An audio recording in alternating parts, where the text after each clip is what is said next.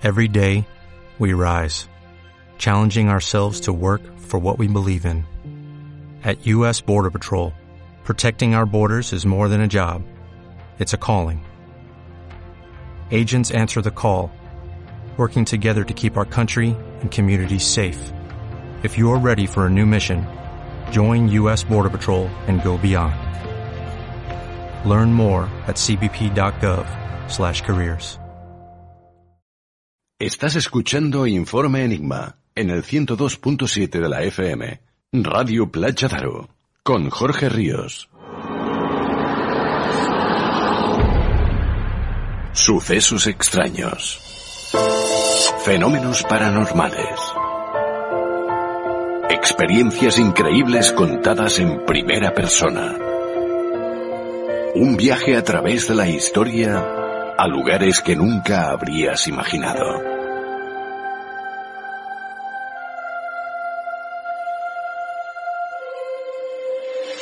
Un viaje lleno de misterio.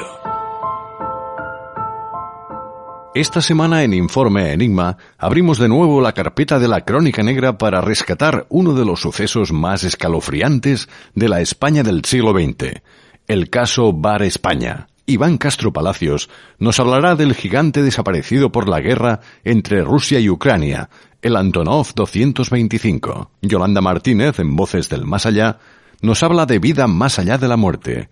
Y con divina luz conoceremos las últimas predicciones sobre este conflicto bélico.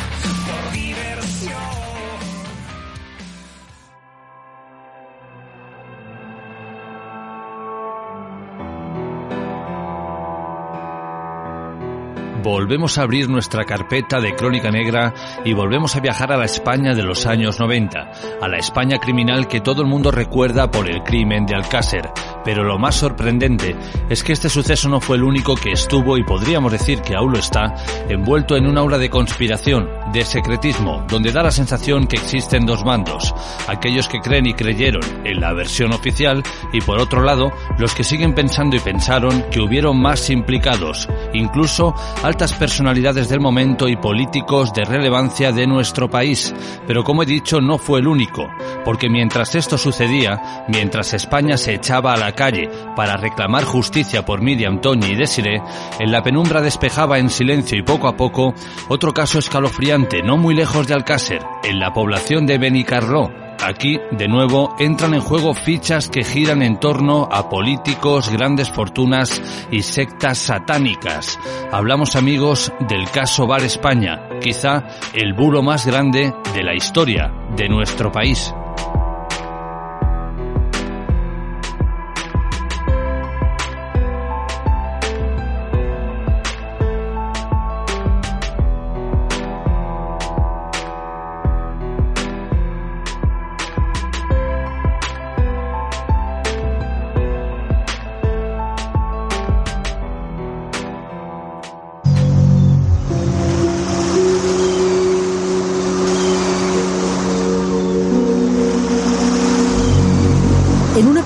De esta localidad de 26.000 habitantes se fabrica la gran mentira del bar España.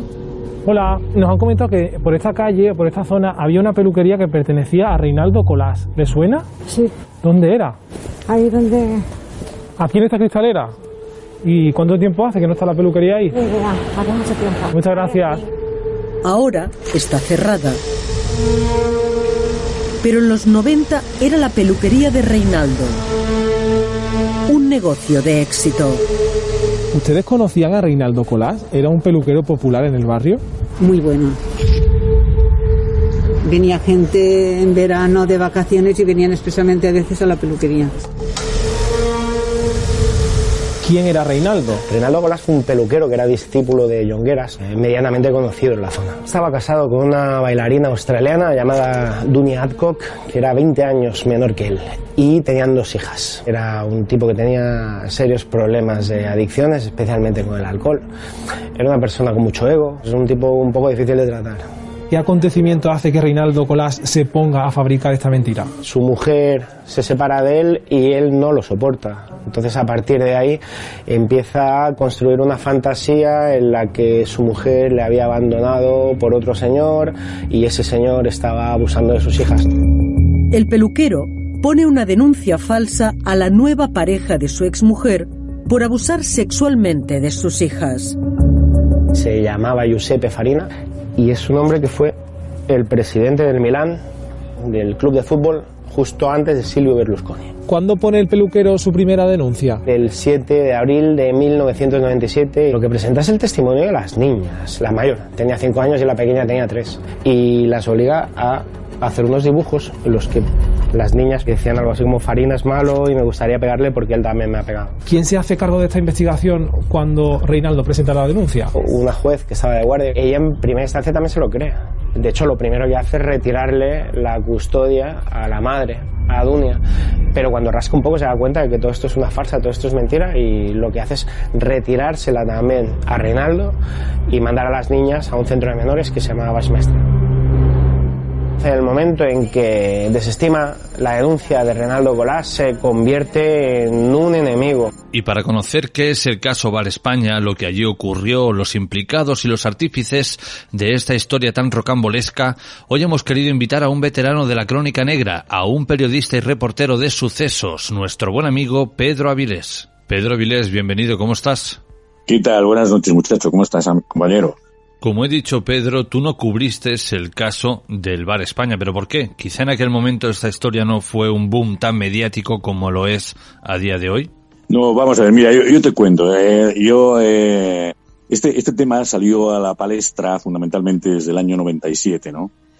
El año 97 fue justamente cuando se estaba celebrando el crimen de Alcácer, que yo cubrí para Telecinco. Los seis meses los cubrí. Y la primera noticia que tengo yo de este caso, del tema del Bar España, me la dio el propio Juan Ignacio Blanco allí en Valencia, en la, audiencia de Valencia donde se estaba celebrando el juicio, un día que me dijo, ¿qué, ¿y qué pasa? ¿Que no te crees el tema del... ¿Qué me dices del tema del Bar España? Y dije, joder, yo cualquier cosa que me decía Juan Ignacio Blanco, que a mí tengo que decir de paso que Juan Ignacio Blanco me respetaba muchísimo porque me tenía miedo, claro.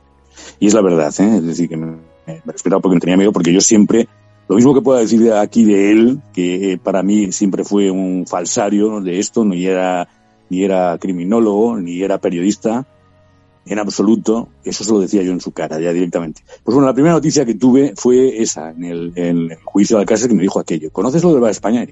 Y cualquier cosa que me decía Juan Inés de Blanco ya no creía de entrada, ¿no? Pero cuando indagué un poquito después, ya entonces empecé a ver de qué iba la historia. La historia iba de un caso bastante similar al tema de Alcácer, ¿no? En el sentido de que había un fulano que acusaba a, que poniendo por en medio de protesto un bar eh, que se llamaba eh, el, el, Bar España, que era un bar de carretera de, de, baja estofa en ese momento porque estaba abierto 24 horas ese bar y acudían prostitutas y demás. Entonces, el, este hombre eh, se inventó la historia de que allí violaban a niños y gente muy importante, ¿no? En uno de los, eh, la parte superior del restaurante, pues que violaban a niños y grababan los, esos vídeos y tal. Eso ya te sonará por el tema del Alcácer, ¿no? También. Y por eso fue mi conocimiento de ese tema, ¿no?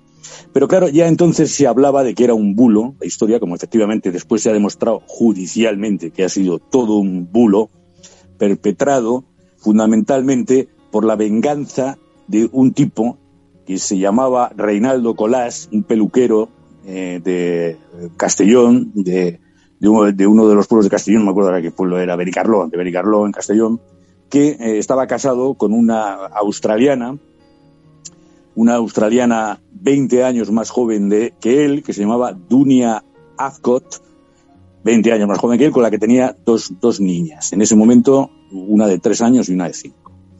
Esta señora, esta chica, eh, se lo abandonó al Colás y se juntó con otro, eh, eh, con un empresario italiano que se llama Giuseppe Farina. Giuseppe Farina fue el, presidente del Milan Club de Fútbol, era un empresario importante italiano. ¿Y qué ocurre? Que por despecho este Colás, este Reinaldo Colás, soltó la historia, se fue al juzgado de, de, de Benicarló y denunció ante el juez que este Farina, es decir, el amante de su mujer, violaba a las niñas. ¿Qué hizo? A sus hijas les comió el coco para que grabaran, para que eh, hicieran distintos dibujos ¿no? eh, infantiles diciendo lo que les hacía el, padre, ¿no? simplemente por joder. Y este se lo llevó a la, juez de, guardia. La juez de guardia investigó esta historia y ¿qué ocurrió? Que determinó que era una historia falsa. Ya de entrada, ¿eh? determinó que era un bulo, que era la venganza de un marido celoso eh, sobre su mujer y sobre el amante de su mujer. ¿Qué ocurrió a partir de ese momento? Pues eh, a este Colás se le, se le junta otro personaje que se llamaba Antonio Toscano, fallecido ya, igual que el Reinaldo Colás, que es uno de estos pseudocriminólogos tipo Juan Ignacio Blanco, ¿no? Le ser un imitador de Juan Ignacio Blanco que se le junta y entonces le anima a este eh, Colás, le anima a que a seguir eh, urdiendo el bulo, ¿no? Entre los dos, entre Toscano y Reinaldo Colás, entre Antonio Toscano, el, falso criminólogo, y Reinaldo eh, Colás, lo que hacen es coger a chavales y chicas de ambientes desestructurados y grabarles vídeos dándoles un guion diciendo que, que, en el bar España se producían esas violaciones. Es más, que incluso decían que habían visto cómo mataban a uno de los niños de un tiro, ¿no? o de varios tiros. Era, era, o sea, los, los, acusaban de criminales a gente muy importante, como fue el presidente de, de la Diputación de, de Castellón, ¿no? Eh, y eh, este es el comienzo de lo que es la historia de, de, del Bar España. Es decir, una historia de celos puros de un tipo que era un paranoico absoluto, que es Reinaldo Colás, al que se le junta un personaje funesto como es Antonio Toscano. Pero pese a ser una Bueno, un ataque de celos, un cruce de cables, hay que ver lo que se ha llegado a crear en torno al Bar España, que si eh, abusos sexuales, que si niños ejecutados, que si, eh, bueno, fosas comunes, bueno, una trama totalmente eh, descabellada. Sí, tan increíble como que, fíjate hasta dónde llegó la historia, que por ejemplo esto que me dices tú del terreno que había detrás del, del Bar España fue cavado con una excavadora por orden judicial para ver si efectivamente allí se encontraban restos de, los restos que decían ellos, de, chicos y chicas que habían enterrado allí. Y sí, se encontraron huesos, fíjate qué curioso, ¿no? Se encontraron huesos que se determinaron después que eran huesos de animales, no eran huesos de personas. Porque el restaurante estaba ahí al lado y podían ser huesos de perros muertos o podían ser otro tipo de animales, pero no había restos humanos en, ese sitio. Es una cosa realmente eh, increíble. A mí me produce risa, sinceramente. ya cuando me entero de esa historia, yo no la creí en su momento, en el año 97. Ya sabía que no tenía nada de, de, que, de hincar el diente para un periodista serio, ¿no? Para, sí, para especuladores, para falsos criminólogos, para después se le unen blogueros, se le unen youtubers y demás contándonos unas, unas historias que son frenéticas realmente y ridículas, ¿no? Y es más, es gente que ya ha sido condenada, ya fue condenada en 2018, ya hubo gente condenada en 2018 por todo esto, empezando porque eh, el propio eh, eh, eh Colás acusó a la jueza, tú fíjate, a la jueza de, guardia que estaba, donde, donde denunció el tema este de las supuestas abusos del, del italiano a, a sus hijas y este hombre acusó a la jueza ¿eh? de, de, también ser eh, connivente con este tipo de, de, abusadores de niños. ¿no? O sea, algo, demencial completamente. Pero claro, a mí me hace mucha gracia, pero sin embargo, mm, eh, dicho en plata, le jodió la vida a mucha gente, incluyendo a esta juez. ¿no? Y en 2018, esta juez les había denunciado a toda esta gente eh, a todos estos, entre ellos a, algunos eh, eh, bloggers y demás, y gente que mantenía páginas demenciales, de estas demenciales, y, y, perdieron. Es decir, hay, hay, una, hay una señora que, tiene que pagar 24.000 euros y, tiene el, la cara dura, encima la señora, de pedir a sus oyentes, a, sus, a los clientes de su página web, que, por favor le ingresen dinero para poder pagar el, dinero de la multa que, le ha hecho eh, por la, a la que fue condenada. Esto en 2018. ¿eh? Pero es que recientemente, ahora mismo ya en 2022, dentro de poco, se va a juzgar también a varios eh, blogueros más y a, tuiteros más que mantienen esta, esta historia demencial. ¿no? ¿Y qué enlace tiene el caso Alcácer con el Bar España? ¿Qué enlace tiene el padre de Miriam García y Juan Ignacio Blanco con esta historia? Bueno, el enlace que tiene es que este Reinaldo Colás en aquel momento eh, entra en contacto con Fernando García, ¿no? Y, con Juan Ignacio Blanco, claro. Entran en contacto con ellos y, les, porque quieren que ellos son más mediáticos en ese momento, tanto Fernando García, ya te digo, se está celebrando el juicio, ¿no? De las niñas de Alcácer y Juan Ignacio Blanco eran muy mediáticos en ese momento y entonces quieren, son los que transmiten esta historia a, ellos dos para que estos dos, eh, Juan Ignacio Blanco, que es un impresentable, lo vuelvo a decir cada vez que tenga que hablar de él, porque lo conozco, lo conocí personalmente, claro, lo conocí en el caso, que fue compañero entre comillas nuestro, ¿no? A este le llamamos, a Juan Inés Blanco le llamamos el chota. Sabes que los chotas son los chivatos de la cárcel, ¿no? Es un tío que no respetábamos nada y que no era periodista. por el caso se pasaba mucha gente ofreciendo sus servicios, ¿no? Y este fue uno de los que ofreció sus servicios, ¿no? Juan Inés Blanco. Pero claro, después eh, estaba Pepe Navarro, que le invitó a su Mississippi con el tema de Alcácer, cuando eh, manipularon todo el sumario de Alcácer y era muy mediático en ese momento. Y fue en, ese mismo año, en el año 97, que es cuando se celebra el juicio de, Alcácer, cuando eh, eh, este Reinaldo Colás y Antonio Toscano se ponen en contacto con Juan Ignacio Blanco y Fernando García para que les sirvan de altavoz a la historia demencial que estaban contando. Y claro, como estos dos estaban en su rollo de lo mismo, pues sí, le dieron publicidad ¿no? al tema del Bar España. Y con el tema del Bar España, ya te digo, que fue Juan Ignacio Blanco y me lo dijo allí, y entonces no te crees el tema de, del Bar España. Y yo indagué un, par de, un par de días aquel tema por encima y le dije, vamos a ver, esto es una falsedad absoluta ya entonces, ¿eh? O sea, quiero decirte que es que ya entonces ya se estaba demostrando que era un bulo, ¿no? Lo que pasa es que eh, eh, las redes sociales, ya sabes, que han, han, democratizado la estupidez también, ¿no? Es decir, y entonces hay mucho, no me duelen prendas decirlo, populacho que crea páginas web demenciales, que son youtubers demenciales, que en sus redes sociales eh, difunden estas ideas y estos muros, ¿no? Y esa fue la relación que tuvo con el caso de Alcácer, y con mucha gente que lo relacionó, ¿no? Y con el tema de Macastre, los tres niños que, que aparecieron muertos por ahí, por esa zona también, ¿no?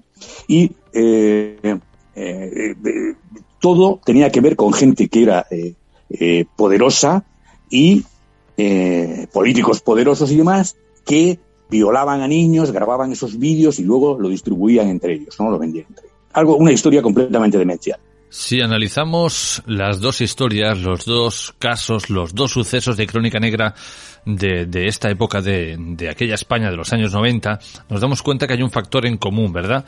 Estos personajes mmm, relevantes, importantes, estos políticos, pero mi pregunta, Pedro, es ¿por qué? ¿Por qué siempre se intentó, tanto en el caso Alcácer como en el caso Val España, interrelacionar o de alguna forma intentar introducir a estos políticos de, de aquel momento? Sí, en este, en este momento ya, ya te digo que fue a, a, a, acusaron a la jueza, para empezar, a la jueza que estaba de guardia ese día y que al desestimar el tema, eh, cerró el tema, este, este Colas la, la acusó directamente de, de, de, ser connivente con estos abusos, ¿no? A Josep Camps también, que era presidente de la Generalitat entonces, de Valenciana, ¿no? A un capitán de la Guardia Civil, a Mónica Oltra, que era una entonces una figura de, año 97, ya empezaba a ser una figura del gobierno valenciano, los, los acusó de, encubridores de esa trama de violadores, ¿no? Y, eh, eh, y ya te digo, ya el propio presidente de la, de la Diputación de, de Castellón, ¿no? A Fabra. Y entonces, mmm, es que, claro, eh, es evidente que estos temas no, no venden, no venden al público, eh, estos fulanos no, eh, impresentables no pueden vender estos temas al público si dicen que, lo, que los que violan niños son chorizos de poca monta, ¿no? viste mucho más decir que son políticos importantes como Josep Camps, como, como, como la, propia jueza, como un capitán de la Guardia Civil que estuvo investigando el tema también, ¿no? Y que, y que cerró el tema, un capitán de la Guardia Civil, ¿eh? También. Y, y Mónica Oltra, ¿no? Eh, o sea, gente y políticos conocidos, eso es lo que vende y ellos saben que vende eso, ¿no? Y una moda que iniciaron eh, y es culpa, en mi opinión, de las televisiones privadas en el, en el año, cuando nacieron ya en el año 92 y en su posterior desarrollo hasta el año 97, que fue cuando el tema de, del juicio de Alcácer, ¿no? Si hay algo que no podemos negar a estas personas es quitarles el mérito de intentar inculpar a estos poderosos. ¿Y por qué lo digo? Porque siendo, valga la redundancia, tan poderosos pueden acabar contigo en un plumazo. Sí, sí, sí, sí. Sí, de hecho hay un, un recientemente ¿eh? hay un tipo que tiene una página en, Twitter, un tuitero. Ese es un tipo que todavía va diciendo que la, que la historia es real, ¿no? Eh, que ha sido llamado por el juez para declarar en un nuevo juicio que se va a hacer contra otras nueve o diez personas, de estos eh, que tienen blogs y demás, y medios de comunicación, que se llaman medios de comunicación que en Internet, ¿no? Y que eh, todavía tiene la cara dura de decir el tipo, cuando se le presenta eh, el, testimonio, porque esta es otra, ¿eh? en esta historia la juez investigó, se investigó el tema, otro juez investigó el tema más, el tema del Bar España, se entrevistaron con la gente supuestas que salían en esos vídeos, estos niños de, familias desestructuradas salían en esos vídeos, eh, les interrogan, declaran ante el juez y todos dicen que era un invento, que les habían obligado a salir en, esas grabaciones este, este collage y, el, y este, y este eh, eh, Antonio Toscano, ¿no? El, el, el pseudocriminólogo, ¿no? Que son los que montan esos vídeos. Y entonces ya en un juicio, ya en el año 2005, fíjate, 2005, mmm, no, posteriormente, perdona, eh, en, declaran que toda la historia era mentira. Que habían declarado porque les, les daban una pequeña cantidad de dinero y demás y tal, y les, y les pedían el favor de que dijeran eso. estas chavales de familias desestructuradas pues iban diciendo eso, ¿no? Yo, yo me acuerdo que hace muchos años vi alguno de esos vídeos, ¿no? Y no daba crédito. Yo decía, pero esto, ¿cómo es posible esto, no? Pero claro, eh, eso da un sentido de, de, realidad. Si ves a un chaval que tiene 16, 17 años y que cuenta que lo violaron en, en las habitaciones del piso superior del bar España, pues tú te lo, te lo puedes creer, ¿no? Es decir, Fíjate que yo soy muy escéptico, eh, soy un periodista que hemos sido, yo y mi compañero, un periodista de sucesos, muy escépticos, es decir, muy escépticos. Pero claro, cuando ves declarando a dos o tres chavales este tipo de cosas delante de vídeos, pues hasta uno puede dudar, ¿no? Lo que pasa es que esa duda acabó rápidamente, ¿no? Porque enseguida hubo, hubo un juicio, eh, ya se condenó entonces a gente a pagar grandes multas, ¿no?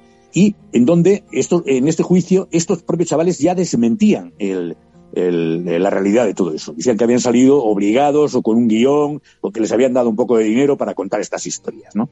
Chavales que eran que tenían problemas con la droga, que demás, entonces pues, dicen lo, primero que Bueno, pues este que te digo yo, este que tiene este tuitero, ¿no?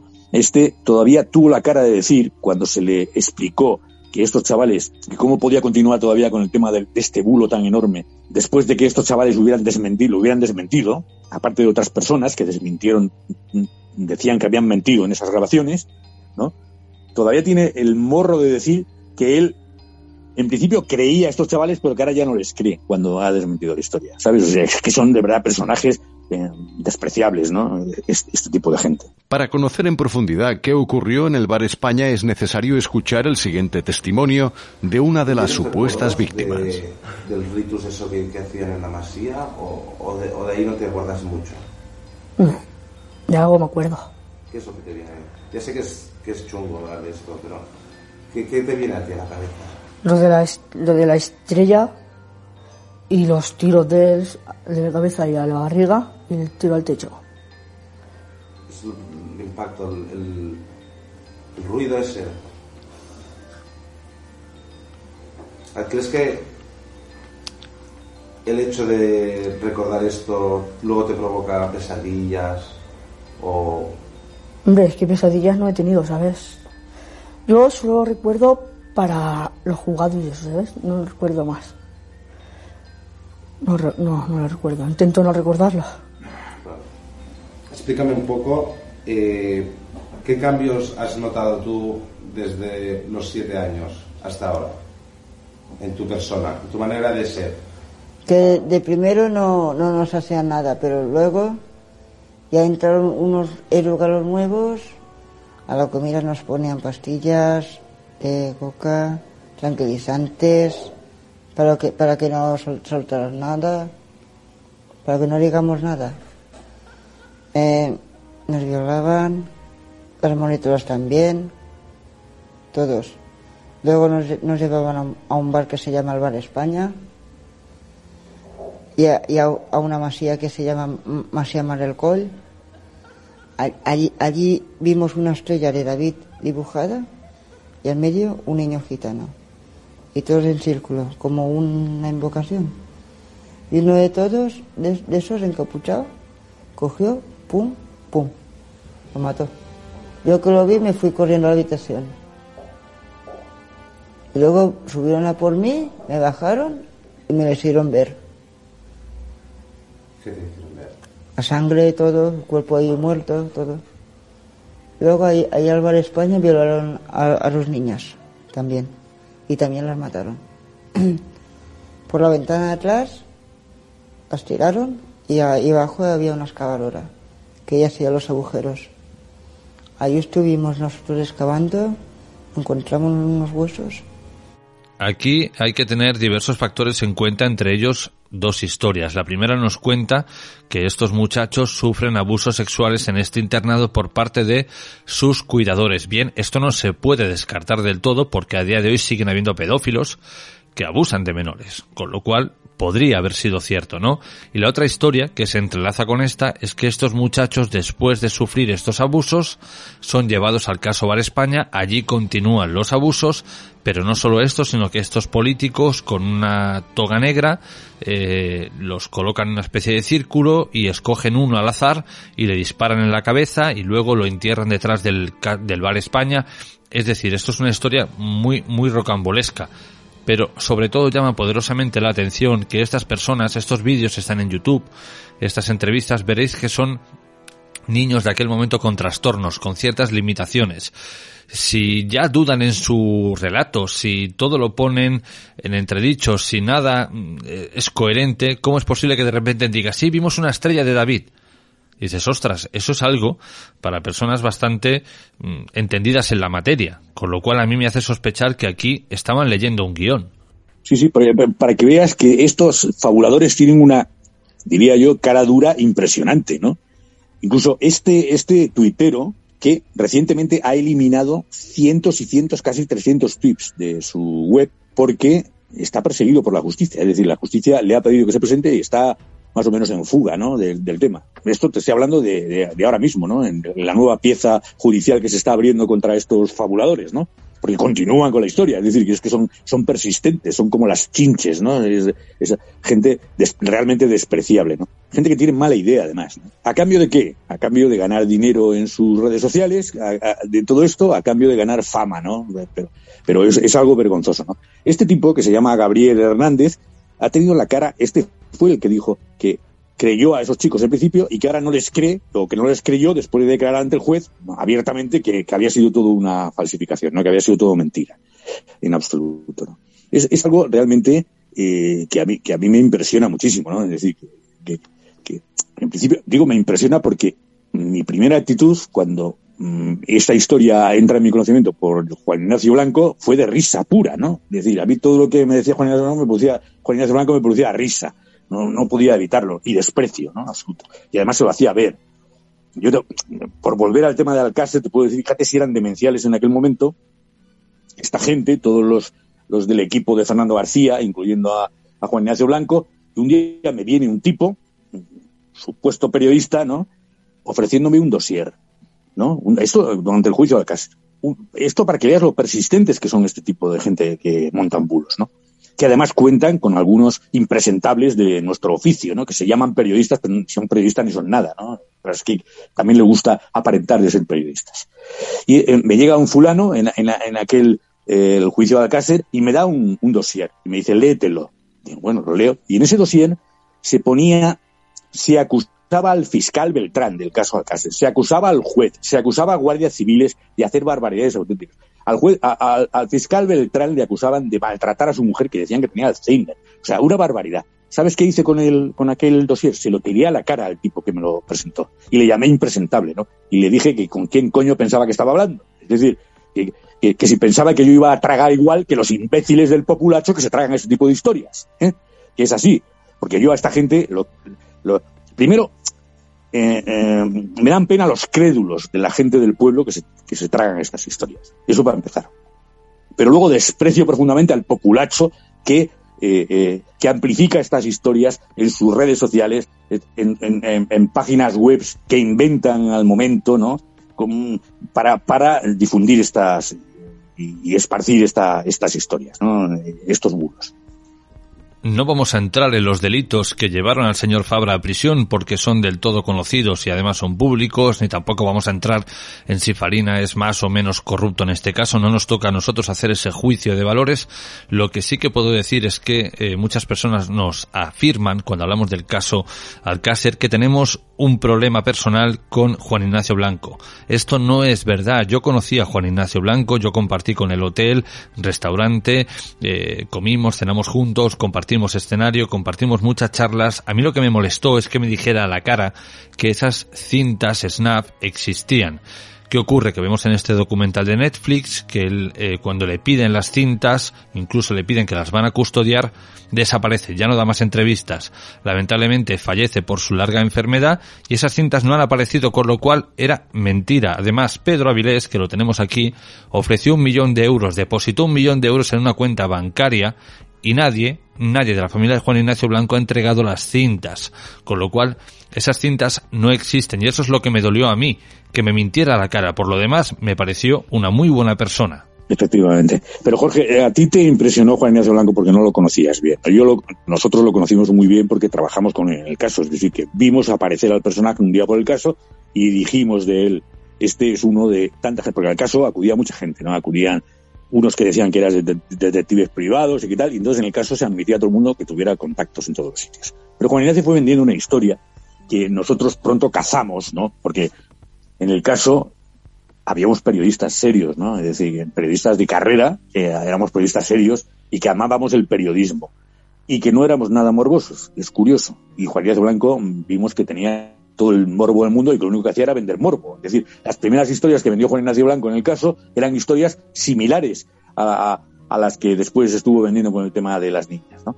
Es decir, hacía historias, recuerdo que hizo un reportaje sobre un marqués o un marqués en la zona de Madrid, que él decía que tenía, eh, tenía una especie de zoo pequeño con animales allí, leones y tal, y que llevaba a niñas para que los leones y las fieras violasen a, las niñas. ¿no? O sea, tú, para que veas tú que ya eh, el tipo eh, apuntaba maneras, ¿no? Y, curiosamente, es la única querella que, perdió el caso, haciendo reportajes de Juan Ignacio. Juan Ignacio yo lo conocía muy bien, igual que mi compañero, igual que los que estábamos ahí, y lo despreciamos profundamente. O sea, pensábamos que era un soplagaitas del oficio, un advenedizo del oficio de estos que se presentan por allí y a ver qué puede hacer, ¿no?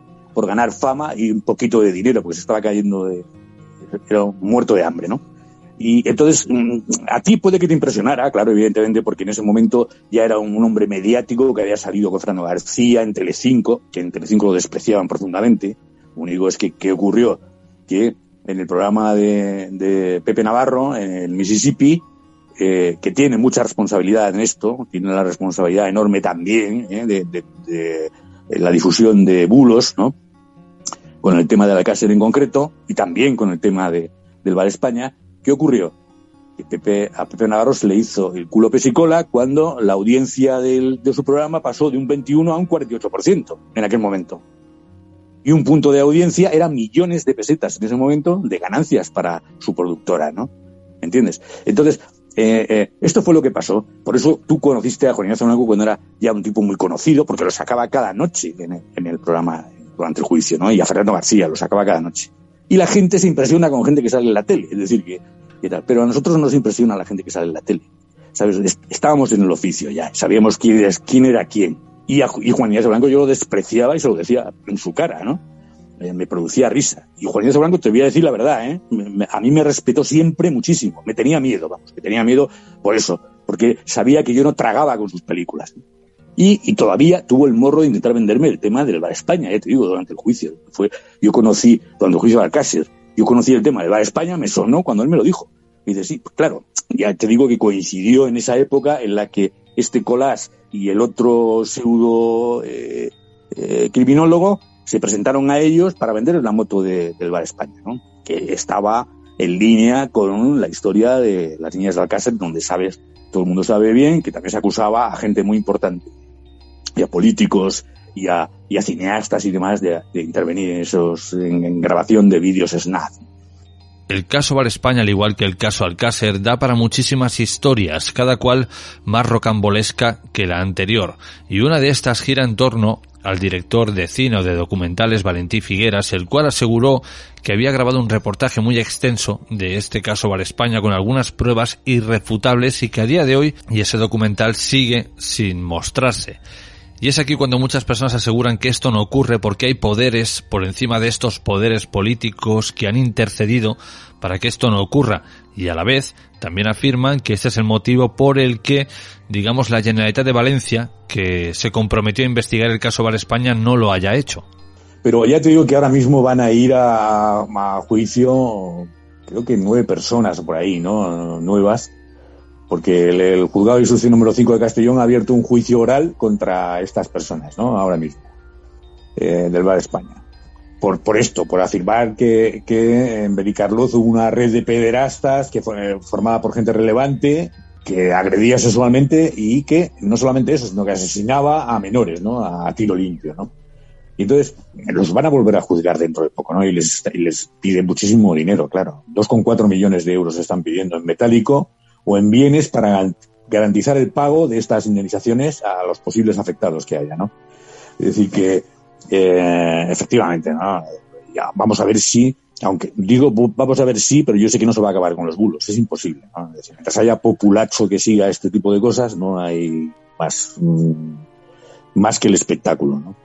Si podemos imaginar la postal del caso Bar España, da bastante miedo. Imaginaros esos niños alrededor de ese pentagrama satánico y de repente aparece el señor Fabra o el señor Farina, como cuentan estas personas, y vestidos con una toga, sacan un revólver, le disparan en la cabeza a estos eh, chiquillos y bueno, ya está, nadie los reclama. Eh, algunas personas dicen que incluso los padres de estas víctimas los habían intercambiado por droga, pero como digo, a ver, faltan niños, faltan cinco, nadie se pregunta dónde están. Sí, sí, sí, sí. Es, una cosa, es, es, una cosa increíble, ¿no? Es decir, eh, para que una cosa así fuera realidad, Jorge, pasó con el mismo tema de Alcácer, ¿no? Un crimen eh, ya deja de ser perfecto en el momento en el que el criminal lo comparte con otro, ¿no? Es decir, porque en el momento que un criminal le cuenta a otro cómo ha sido su crimen, ya hay un 50% de posibilidades de que la policía termine descubriéndolo, ¿no? Pero claro, en el tema de Alcácer, ¿cuántos implicados había, teóricamente, según Juan Ignacio Blanco y Fernando García? Había guardias civiles implicados, había jefes de la Guardia Civil, había políticos implicados, y resulta que eh, eh, y no se puede demostrar eso, ¿no? Es decir, que, que, nadie puede demostrar, porque no es verdad, evidentemente, ¿no? Eh, no es cierto, lo que están contando no es cierto, ¿no? Si eso fuera verdad, se descubriría el crimen inmediatamente, ¿no? Pero, pero vamos, inmediatamente, ya digo, un crimen perfecto es en el que solo lo conoce el criminal, nadie más. Y si no hay una relación eh, directa entre víctima y, asesino, si no hay esa relación, como pasó en el, caso de la baraja, que fue un, eh, un tema en el que el asesino no conocía a sus víctimas, ¿no? Era un tema dificilísimo de solucionar.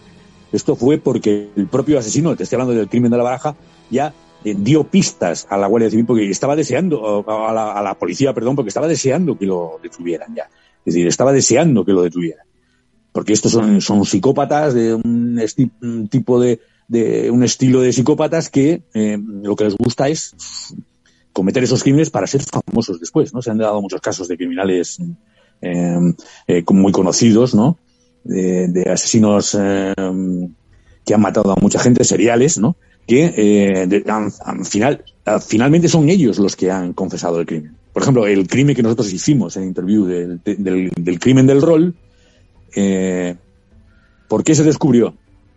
Porque estos dos criminales del rol, no, no sé si, te, si, conoces el tema, si no te lo recuerdo, fueron dos chavales que se dedicaban a jugar al rol y mataron a un, a un trabajador de la limpieza que iba a trabajar a las 6 de la mañana en Madrid, ¿no?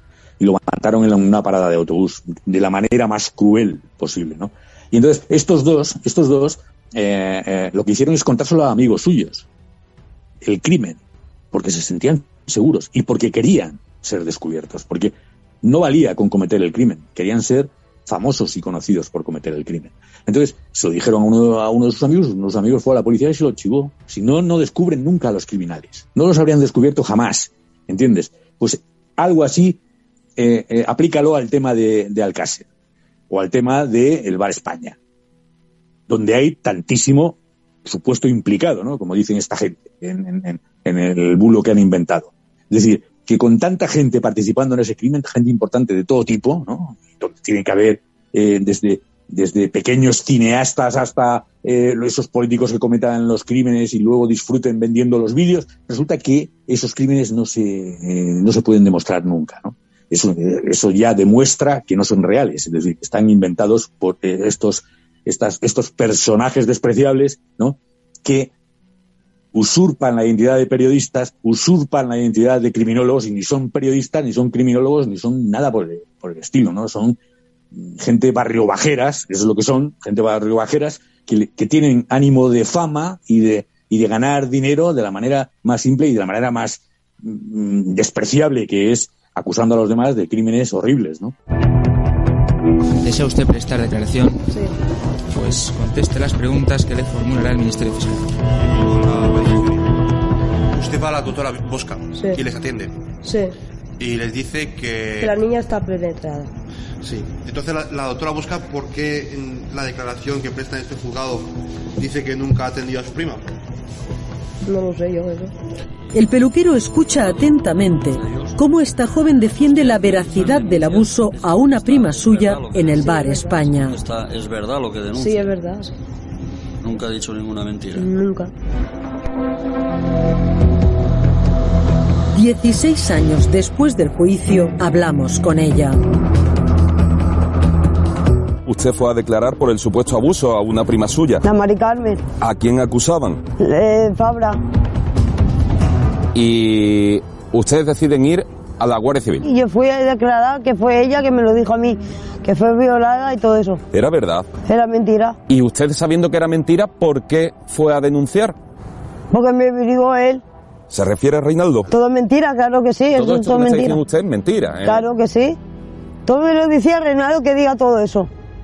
Fue condenada por denuncia falsa a dos años de prisión y 12.000 euros de multa. Reinaldo Colás, el peluquero, fue el único que entró en prisión en 2008. Cumplió cuatro meses de los 15 de su condena por acumulación de denuncias falsas. A la salida, falleció por un cáncer de hígado. A mí, me venía gente, oye, mira, que yo me sé de esto, digo, a mí no me cuentes nada, escríbelo. Una vez escrito, después se pasaba a, pues, lo- lo- a las autoridades competentes y entonces la liaba, claro. Sí, o sea, es que todo esto es muy curioso, o sea, Sí. eh, porque claro, ten en cuenta que la que dirigía todo el tema, digamos, de la, de la ofensiva contra mí a nivel judicial era la Sofía. Claro. La Claro, Sofía movía, movía, movía todos los juzgados, movía todos los fiscales, eh, movía todo para que fueran en contra mía. Digo, pero vamos a ver, si yo estoy haciendo mi, mis obligaciones legales, sociales, etcétera, etcétera. Es lo que corresponde. O sea, yo estoy en mi derecho. Pues no, el derecho me lo quitaban. ¿Por qué? Ah, no, porque esto es falso. Pero vamos a ver, ¿cómo va a ser falso si tú me dices esto, que es falso, y luego estás instruyendo lo mismo con otro número de diligencias? Si miramos un poco la biografía de este señor Antonio Toscano, que la podéis encontrar en Google tan solo poniendo su nombre, veréis que aquí hay mucha tela que cortar, porque no solo se autodenominaba un experto en sectas y desaparición de menores, sino que fue expulsado de una ONG por mala praxis e incluso intentó involucrarse de alguna forma en el caso de Madeleine McCain. Es decir, que es que este hombre estaba metido en todos los fregados. Efectivamente, este, este, este dio el nombre de un francés, ¿no? Me, parece recordar de la historia. Eh, este toscano dio la historia de un francés que decía que era, eh, estaba seguro completamente de que eh, era el que había secuestrado a la niña McCain, ¿no? Y es más, incluso, claro, la, la Guardia Civil y la, y la policía se tienen que tomar en serio este tipo de cosas, ¿no? Cuando alguien lo dice tan seguro. Y lo llamaron a declarar y llegaron a la conclusión de que se estaba inventando una, historia, ¿no? De que era un soplagaitas más de este, de los tantos que hay, que, que tienen blogs, que tienen webs y que se dicen criminólogos y que se dicen periodistas, ¿no? Sin ser ni criminólogos, ni ser periodistas, ni ser blogueros serios, ¿no? Son despreciables, personas despreciables, ¿no?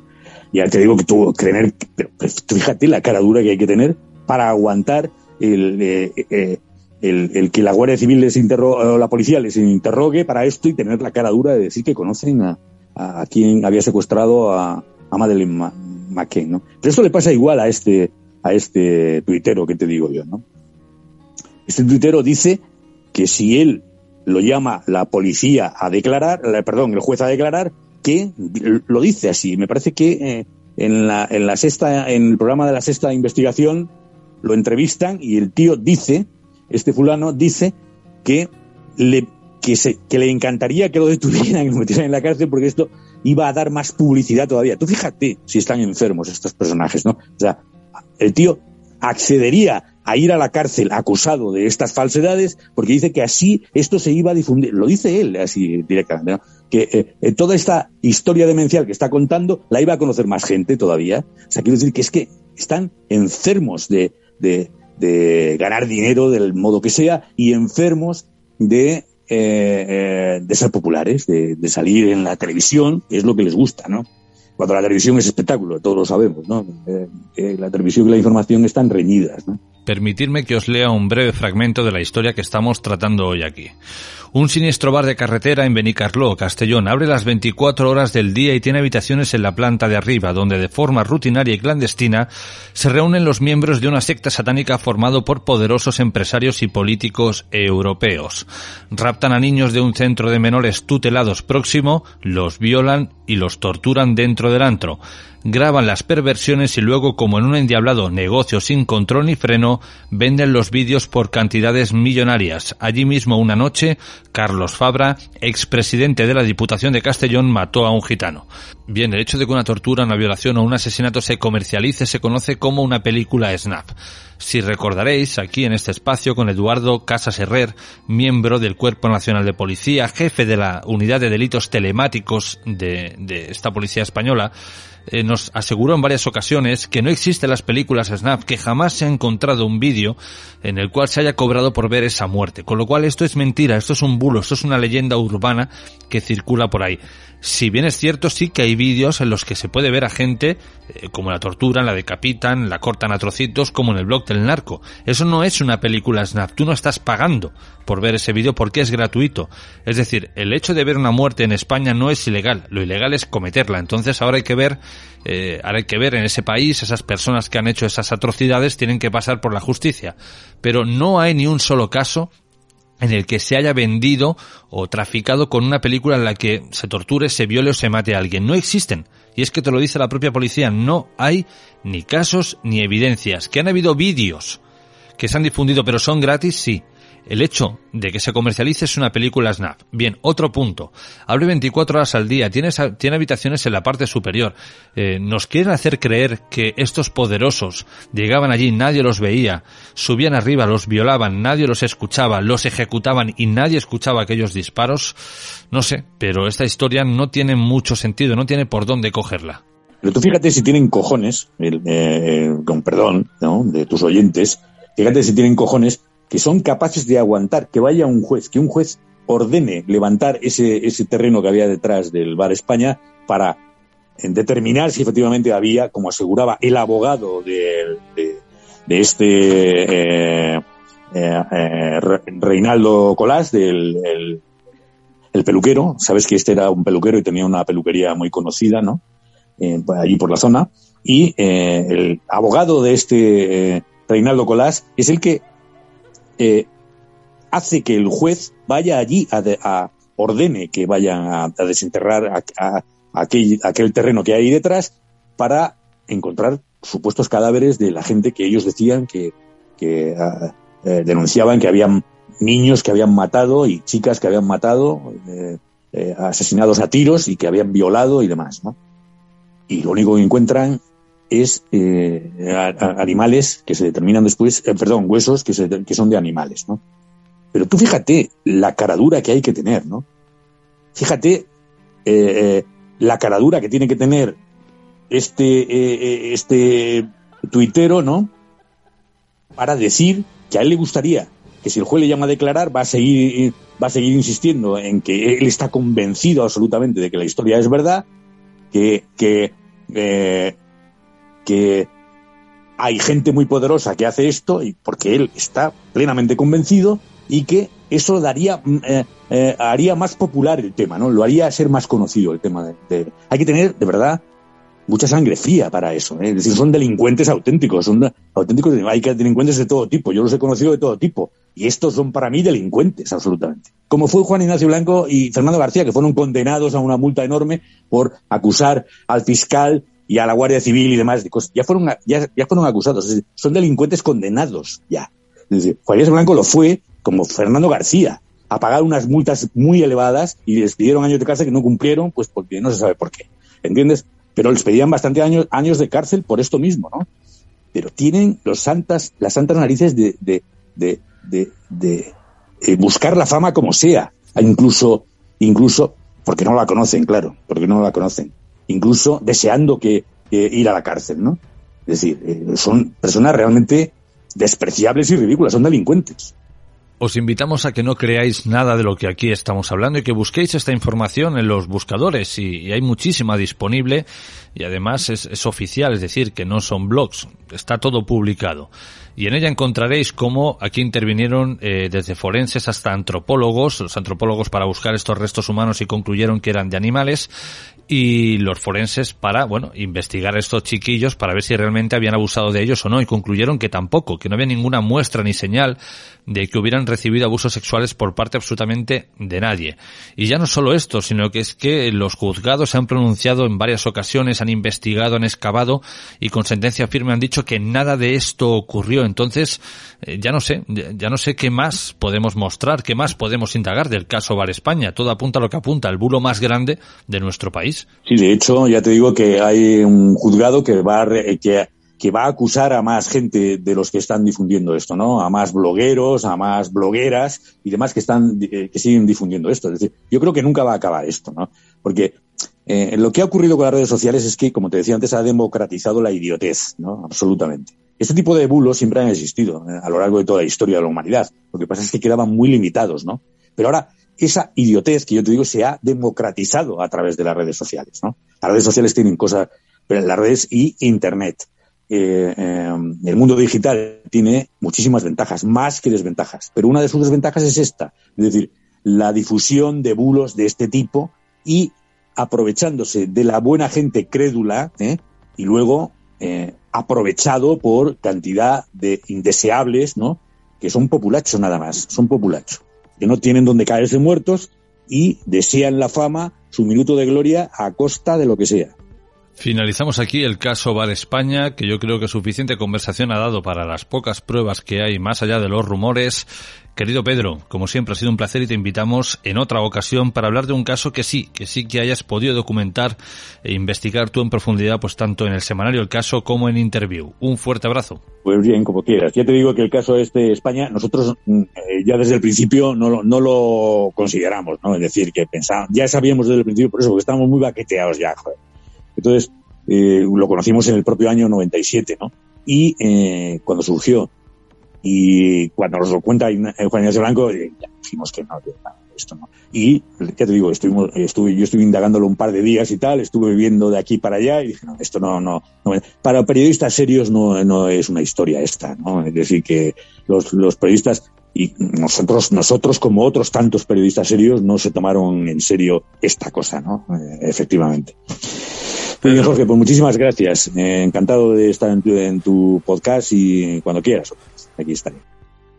Y nosotros seguimos en Informe Enigma, no nos marchamos aún, seguimos con grandes historias, con grandes misterios y ahora daremos la bienvenida a Iván Castro Palacios, quien nos va a hablar del Autonov AN-225, el gigante de los cielos que fue destruido por la Fuerza Aérea Rusa.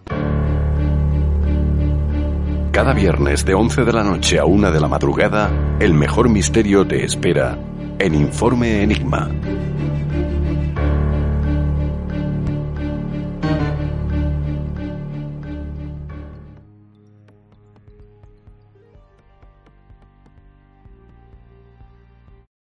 Join us today during the Jeep Celebration event. Right now, get 20% below MSRP for an average of 15178 under MSRP on the purchase of a 2023 Jeep Grand Cherokee Overland 4xE or Summit 4xE.